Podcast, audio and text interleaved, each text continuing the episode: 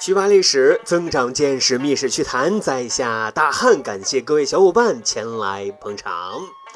各位啊，酒文化的确是源远流长，酒场子更是中国人情感表达的一个重要的场所。自古以来，人类的各种情感都可以跟酒挂钩啊。高兴的时候，我们需要什么？开怀畅饮；苦闷的时候，需要饮酒独醉。极致的时候需要一醉方休，惬意的时候啊，哎，需要小酌几杯。哎呀，这酒真的是多么美好的发明啊，多么伟大的载体呀！古人也一样，酒里头啥情感都有，尤其是跟好朋友相聚的时候，那是最放松、最惬意、最欢快的时候。但那个时候啊，不像现在。酒局结束了，还可以约下一个场子啊，去 KTV 去蹦个迪去嗨。哎呀，过去啊就只有这么一个场子啊，没有下一场的。所以在酒场上，你想要尽兴，想要释放情绪，要嗨，就得在酒局上解决。那问题就来了，他们怎么解决呢？自娱自乐这件事儿。各位呀，我们千万不能小瞧我们的老祖先。老祖先花式自嗨，品种多，样式新，不重样，而且啊，有的玩法很高级，甚至是流传到今天的。今天大汉就跟各位小伙伴来深挖去吧，古代男人的酒局是如何花式自嗨的。古代跟现在一样，在酒场上最怕的是什么？气氛太尴尬啊！一桌人沉默不语。或者都在刷手机，你吃你的，我吃我的，那聚会就没有氛围啊！怎么活跃现场的氛围呢？老祖先教会我们，活跃氛围的最好方式是什么呢？那就是吆喝呀！干吆喝可不行啊，最好是要有一点技术含量。于是呢，行酒令就出现了。什么是行酒令呢？简单的说啊，就是一桌人选一个裁判。其他人啊，轮流按照约定赋诗填词，或者说猜谜，说不出来的，或者是回答错误的，那那那你就得罚酒啊，是不是有点可怕呢？为什么呢？因为这个游戏太有挑战性了啊，没有文化你都不敢轻易上桌啊。也因此，这个行酒令的游戏啊，只是流行于士大夫、文化人阶层。但是啊，喝酒约场子，那不只是文化人啊，劳苦大众也有需求啊。这个世界就是只要有需求就会有产出，于是，在普通劳苦大众的酒场子上也兴起了一个游戏。这个游戏啊，更接地气，更具有参与性，而且还一直流传至今。哎，您猜到了吗？是什么？划拳。哥俩好啊，三星照啊，四喜财呀，五魁首啊，六六顺啊，七个巧啊，八仙寿啊，九连环啊，全来到啊，是不是很熟悉 啊？当然，每个地方的行酒令可能会略有不同，但是人间烟火、市井气息那是扑面而来的。玩这个游戏的规则，两个人同时。出一只手，比划零到五任何一个数字，同时盲猜，俩人所比划出数字之和，猜对获胜，猜错就得罚酒了啊！比如说你喊出的数字是五，手比划的是三，对方呢喊出的是六，比划出的数字是二，嘿，这样呢俩人比划的数字啊正好是五，这你就获胜了啊！但是喊出的数字五不能喊五。你得喊五魁首啊！为什么呢？因为文化啊，劳苦大众也追求文化的。古代科举主要考五经：诗、书、礼、易、春秋。每经的第一名称之为什么？金魁。五魁那就代表什么？五门考试门门第一呀。所以啊，我们看别人划拳说的什么五魁首啊、六六顺啊、八仙寿啊、全来到啊，哎呀，这些都是有非常美好寓意的。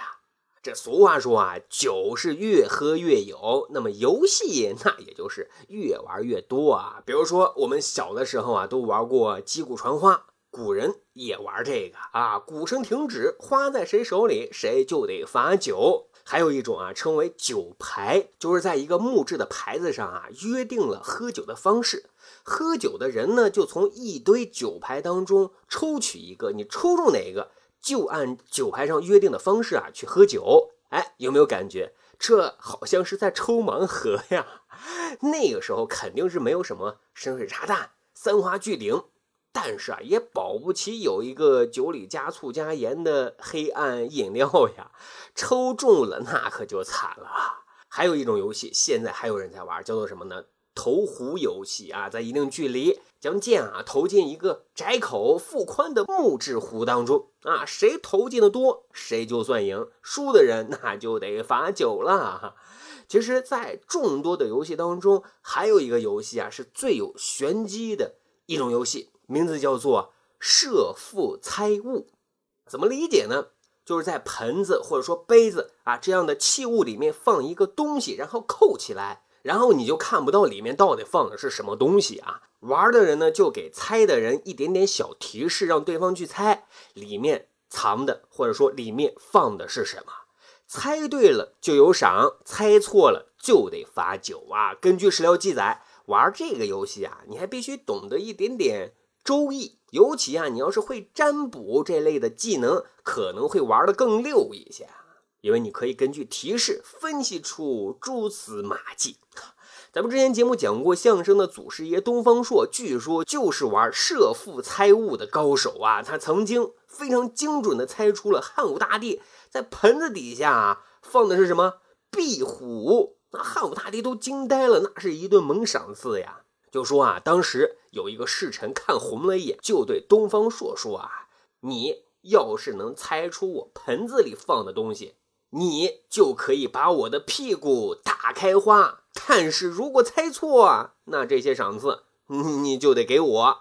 结果东方朔绝非浪得虚名，竟然又猜对了。哈，可怜那个侍臣屁股真的被他打开了花呀！刚才咱们讲了古代男人的酒局，形式多样的花式玩法，但要说古人喝酒最文艺。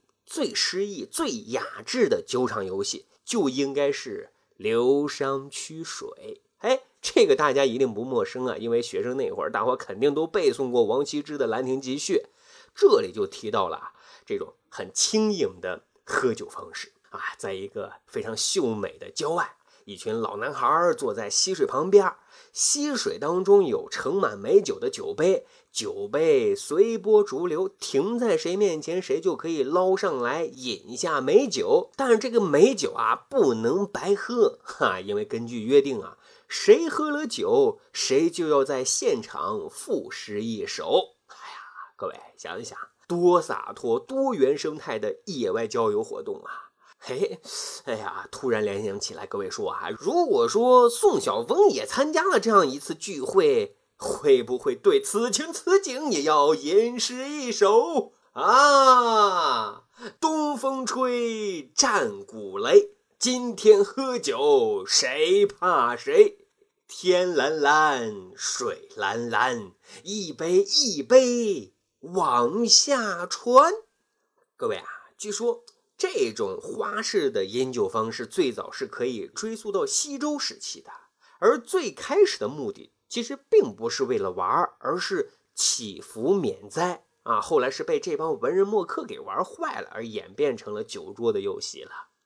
好，各位，今天咱们盘点了古代酒场上自嗨的各种花式玩法，但是还是要善意提醒啊，无论怎么玩怎么嗨，都不要喝大酒。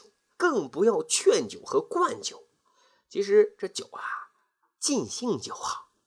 好，长见识，长谈资，这就是咱今天要讲的密室趣谈啊。